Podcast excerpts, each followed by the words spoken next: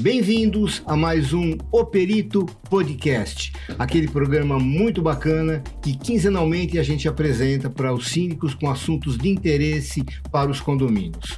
O assunto de hoje é um pouquinho diferente, nós vamos falar sobre saúde ocupacional e eu tenho aqui uma convidada que vai ser uma surpresa muito interessante para vocês.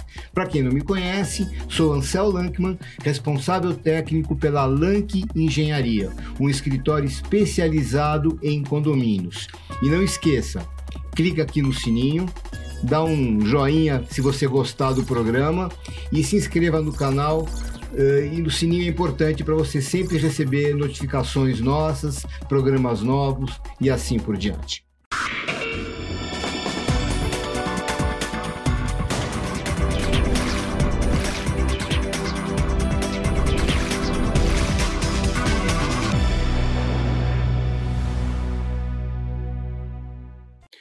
No assunto saúde ocupacional, vamos falar primeiramente em saúde ocupacional em condomínios. A nossa convidada é a Selma Lankman.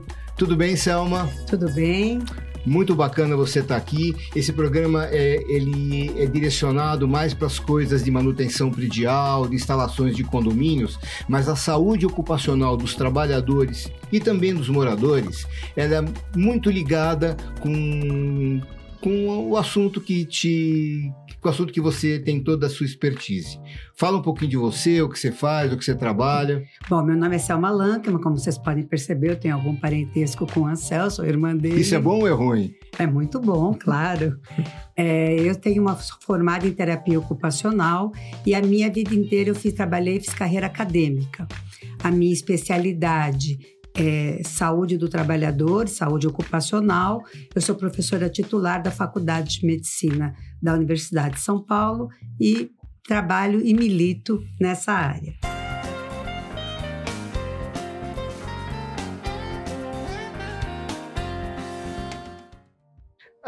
Saúde no trabalho e a saúde do trabalhador é a mesma coisa?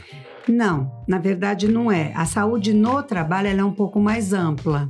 Ela envolve todas as condições de trabalho que vão assegurar a saúde do trabalhador. Então, a saúde do trabalho é mais ampla.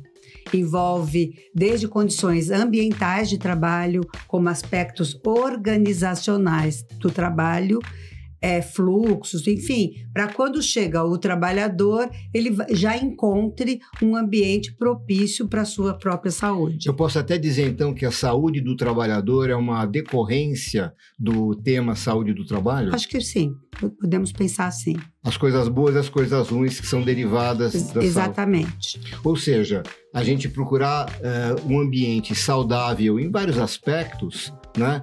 O trabalhador, ele vai ser, a saúde do trabalhador vai ser uma decorrência, uma consequência do trato a que gente a gente fala em promoção, a gente fala em prevenção. Então, se você tem um ambiente de, de trabalho, mas uma saúde no trabalho positiva, vai prevenir, vai favorecer a saúde do trabalhador. Com isso, ele evitará problemas de adoecimento no trabalho.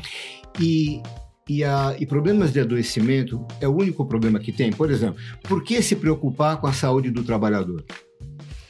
Olha, primeiro por aspectos uh, legais, trabalhistas, né? Isso implica problemas de adoecimento no trabalho geram questões trabalhistas. Segundo, porque você vai gerar faltas, absenteísmo, licenças médicas, o que compromete o bom andamento do, do, do, condomínio, mas, sobretudo, pelo próprio ambiente do condomínio como um todo. Então, se você tem trabalhadores satisfeitos, se você tem tudo funcionando, se todos os setores estão afinados, estão ok, você vai ter um ambiente no condomínio de condôminos e trabalhadores muito mais uh, harmônico. Nós vamos falar um pouquinho melhor sobre cada um desses pontos que você falou, sobre absenteísmo, que eu não sei o que é, falta etc. Depois você me explica tudo isso, tá? Agora, uh, especial com relação a condomínios, o que tem de especial na questão saúde do trabalhador? Olha, a gente sempre separa do, do, dois grandes eixos nesse assunto. Um são acidentes de trabalho e outro que são doenças relacionadas ao trabalho. Qual é a grande diferença? O acidente de trabalho é uma coisa abrupta. Ah, um tombo, uma queda, um choque elétrico, é uma coisa abrupta. Aconteceu e ninguém tem dúvida porque é algo abrupto que é visível por todos. Já a, a, o adoecimento no trabalho ele pode ser uma coisa gradativa, cumulativa, ele pode se manifestar ao longo de um certo tempo, muitas vezes ele é invisível. Mas quando ele, enfim, chega num, num ponto onde o trabalhador não consegue mais é, o adoecimento chegou num grau de gravidade determinado, ele pode até levar a um afastamento, ou ele pode até levar a uma aposentadoria, ele pode levar a incapacidade do trabalhador de continuar exercendo o seu trabalho. E na sua visão, na sua experiência, essa questão de, de saúde do trabalhador, é, o que acontece num condomínio é muito diferente do que acontece numa indústria, num, num, estabelecimento comercial, num restaurante, por exemplo? A gente tende a entender que é diferente em qualquer situação de trabalho. Mesmo num condomínio de várias torres, que tem uma equipe de trabalhadores muito grande, que tem. É diferente de um pequeno condomínio que tem ali um grupo de trabalhadores que, mais familiar, digamos assim. É, depende até do próprio, do próprio tipo de condomínio. Então, a gente tende a estudar trabalho a partir de situações específicas. Então, claro que os fatores de risco também são diferentes. Por exemplo, num restaurante, o grande perigo é queimadura, coisas desse tipo, que não é o mesmo perigo de um condomínio. Por exemplo, um hospital, ele tem outras especificidades, mas mesmo dentro de um condomínio, o tipo de condomínio já vai ser uma variável muito importante. E você sabe que hoje em dia a gente tem condomínios muito diferentes entre si.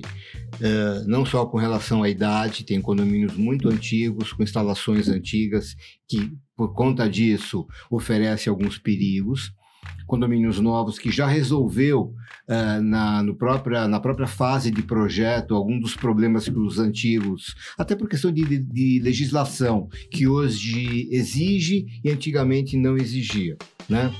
Agora, mesmo além da, do fator idade, tem a questão do tipo condomínio, das dimensões do condomínio. Hoje a gente tem tá uma onda de condomínios clube. São condomínios, assim, eram terrenos gigantescos, são condomínios com 10, 12.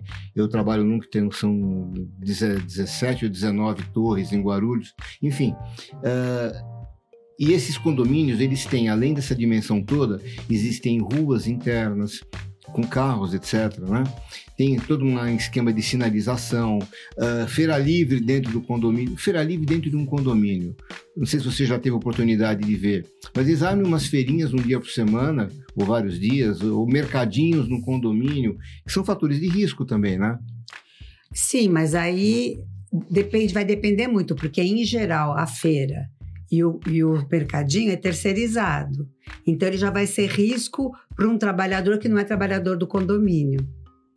É, mas existe a questão da responsabilidade. Eu esqueci o nome agora. É um termo jurídico, né? Que, que o condomínio, por ter fornecido aquela localização, aquele local, ele tem uma responsabilidade indireta, alguma coisa assim também. É, mas vamos pensar assim, que do, do, do que você está abordando, acho que eu diria que são problemas menores porque podem ser mais facilmente ajustados ou podem ser uh, até eliminados do, do condomínio se estiver dando problema. E, por exemplo, a segurança do condomínio não pode.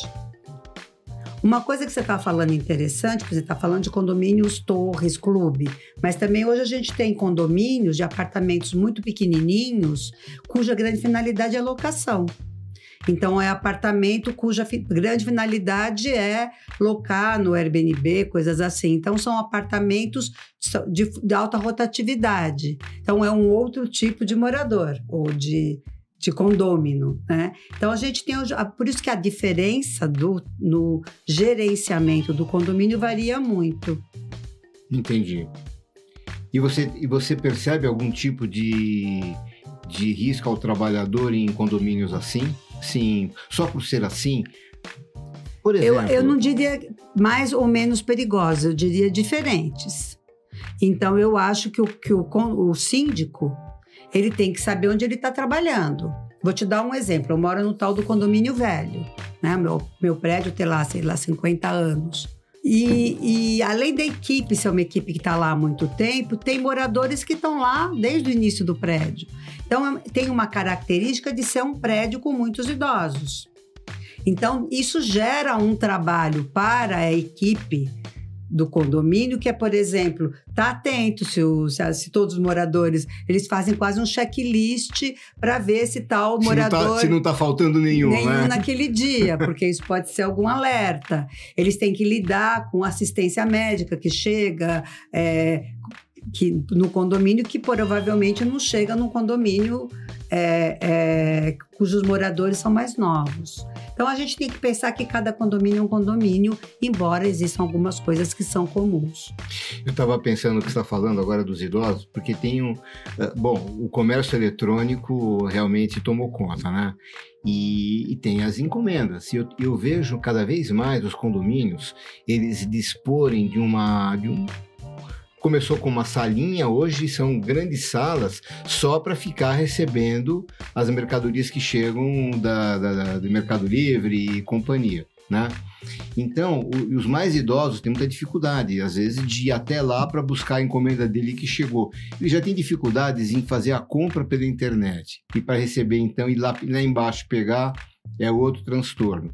Agora, na questão do empregado, ele, ele tem que se adaptar a esse tipo de situação e o condomínio também vai, de repente, orientar tal. Uh, existe também algum tipo de risco para esse trânsito de mercadorias dentro do condomínio? Acho que não exatamente do ponto de vista da saúde do trabalhador. Talvez se chegar coisas muito pesadas, ele tiver que carregar peso, isso, isso seja um fator de risco. Mas se não, não, é mais uma questão do síndico, do síndico organizar esse fluxo. Aí é um trabalho do síndico ou e do zelador de como que vão organizar o fluxo. Uma vez que esse fluxo esteja organizado, organizado e sem riscos, né, como isso. minimizando os riscos. Claro que você é terapeuta ocupacional, não é advogada, tá? Então, como terapeuta, eu vou te fazer uma pergunta que é um advogado eh, pode ser que, que responderia de uma maneira diferente. Mas como que você diferencia periculosidade de insalubridade? Você enxerga alguma diferença aí? Enxergo. Em geral, é um termo muito mais de, de, de advogado. advogado. Mas a, quando a gente pensa em periculosidade, a gente está pensando mais em assuntos ligados a aquela questão que eu falei do acidente de trabalho. Então, por exemplo, você tem um piso muito irregular. Isso pode favorecer que o trabalhador do condomínio caia durante o processo lá de faxina. Então, esse ambiente tem uma certa periculosidade. Agora, você tem, por exemplo, o uso de material de limpeza tóxico, de, de qualidade ruim. Isso já é uma questão de insalubridade. Selma, e o pessoal colocar dentro do saco de lixo a. É, não ser orientado os moradores a colocar o, o, de uma forma correta vidro quebrado, por exemplo? A sua pergunta é muito interessante, mas a gente vai abordá-la um pouquinho mais para frente. Obrigado. Ah, a produção do programa aqui ela é extremamente ativa, está super atenta, inclusive quando tem assuntos de interesse, a, a essa intervenção é muito bem-vinda, que sempre enriquece o programa claro. Gente, tá?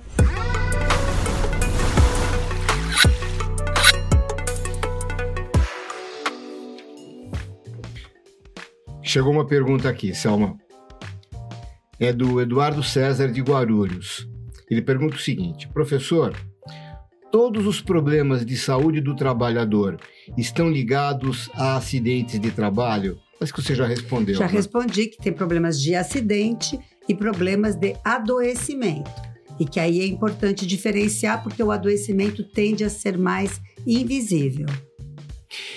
Será que uh, Olha, eu tô, eu tô elocubrando como, como um engenheiro querendo falar coisa de saúde, né? Agora, uh, o adoecimento, de repente, pode favorecer a ocorrência de um acidente, até pela deficiência da pessoa, até pela, sei lá, ele vai ter uma, uma mobilidade reduzida por conta de um adoecimento. Ele pode cair Ó, em função disso. Se você for faz, pensar, tem um acidente de trabalho, somente quando são acidentes graves, né? E vai vir um, alguém a, a- a investigar esse- a causa desse acidente. Você sempre vai trabalhar com uma árvore de causas. Então, são múltiplas causas, nunca é uma causa só. Ah, o piso tinha uma queda. Uma queda importante, o trabalhador se machucou, enfim. Tinha um problema com o piso? Tinha um problema, qual, qual era o trabalho dele? Ah, era, ele estava varrendo aquele piso no qual ele escorregou e caiu. Mas ele estava é, é, varrendo aquele piso com um equipamento, com um tipo de vassoura ah, que não era adequada. Não era adequada para o tamanho dele, não era adequada para aquele piso. Ou aquele trabalhador é um trabalhador que fazia aquilo há muitos anos, ele desenvolveu uma doença ocupacional, como por exemplo, uma lombalgia, que vai obrigar ele a, a adotar posturas na hora da varreção antinaturais, porque ele já tem dor, o que pode favorecer a queda dele. Então as coisas são sempre interligadas. Exatamente o que eu pensei, é isso mesmo. Esse risco acaba se, se expandindo, né? Sim. né? Chegamos ao final desse primeiro módulo, onde, de uma maneira assim bem, introdu- bem introdutória, falamos sobre saúde no trabalho, saúde do trabalhador. Convido vocês para assistir a continuação, onde nós vamos falar mais especificadamente sobre acidentes de trabalho. Se você gostou do que você viu até agora, dá um, um clique aí no, no joinha que aparece aqui embaixo, se inscreva no canal e clique no sininho também para você receber mais notificações. Até daqui a pouco.